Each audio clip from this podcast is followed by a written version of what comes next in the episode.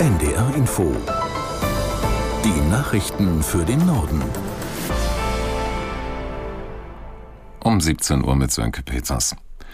Innenministerin Faeser hat ein Verbot für die Terrororganisation Hamas in Deutschland erlassen. Außerdem wird der pro-palästinensische Verein Samidun aufgelöst.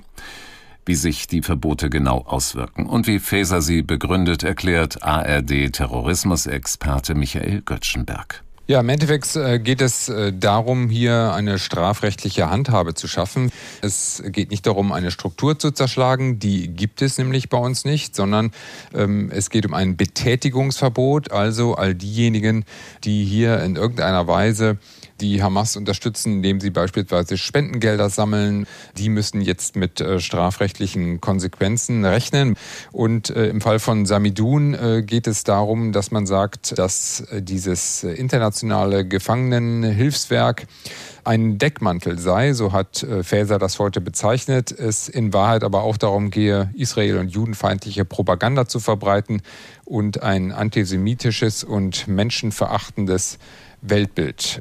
Hunderte weitere Ausländer und Palästinenser mit doppelter Staatsbürgerschaft haben den Gazastreifen in Richtung Ägypten verlassen können.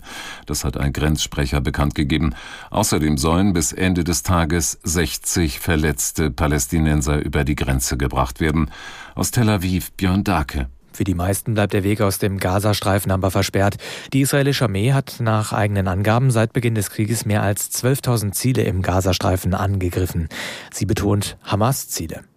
Die Behörden im Gazastreifen sprechen dagegen von vielen zivilen Opfern. Seit Beginn des Krieges seien mehr als 9000 Menschen getötet worden. Auch im Westjordanland kommt es weiter zu Gewalt. Bei Zusammenstößen mit der israelischen Armee wurden nach Angaben der Behörden drei Palästinenser erschossen.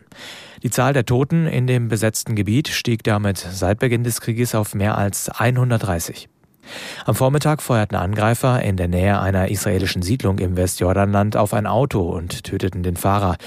Die Armee startete eine Suchaktion nach den Schützen. Wie Medien berichten, setzten radikale Siedler in der Nähe die Geschäfte eines palästinensischen Dorfes in Brand. Die Europäische Union ruft Russland auf, das Verbot von Atomwaffentests weiter einzuhalten. Präsident Putin hatte zuvor den Ausstieg aus dem internationalen Vertrag verkündet. Ein entsprechender Erlass wurde veröffentlicht. Der EU-Außenbeauftragte Borrell wies darauf hin, dass der Vertrag über den Stopp von Nukleartests von hoher Bedeutung für die nukleare Abrüstung sei. Für den Weltfrieden und die internationale Sicherheit sei es entscheidend, dass sich alle Staaten uneingeschränkt uneingeschränkt daran hielten. In Frankreich, Südengland und den Niederlanden hat ein Orkan tief erhebliche Schäden verursacht. Seit dem Mittag zieht der Sturm auch über Teile Deutschlands hinweg. Eine Frau kam ums Leben. Aus der NDR Nachrichtenredaktion Tabea Panda. An der Nordsee und dem Brocken wird vor Sturmböen gewarnt.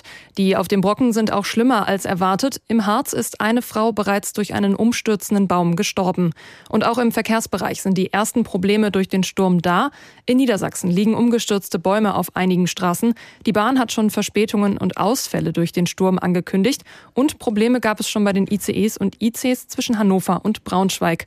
Und an den Flughäfen Hamburg, Hannover und dem Berliner BER fallen Flüge in Richtung Frankreich, England oder Holland Holland aus, also dahin, wo der Sturm sehr heftig ist. Am Nachmittag ist ein neuer Song der Beatles veröffentlicht worden, mehr als 50 Jahre nach Trennung der legendären Band. Bei der Produktion des Titels kam auch künstliche Intelligenz zum Einsatz. Aus London Christoph Pressel. So klingt der neue Song von den Beatles, heute veröffentlicht, Now and Then, ein Spiel mit der Zeit, nicht nur im Titel.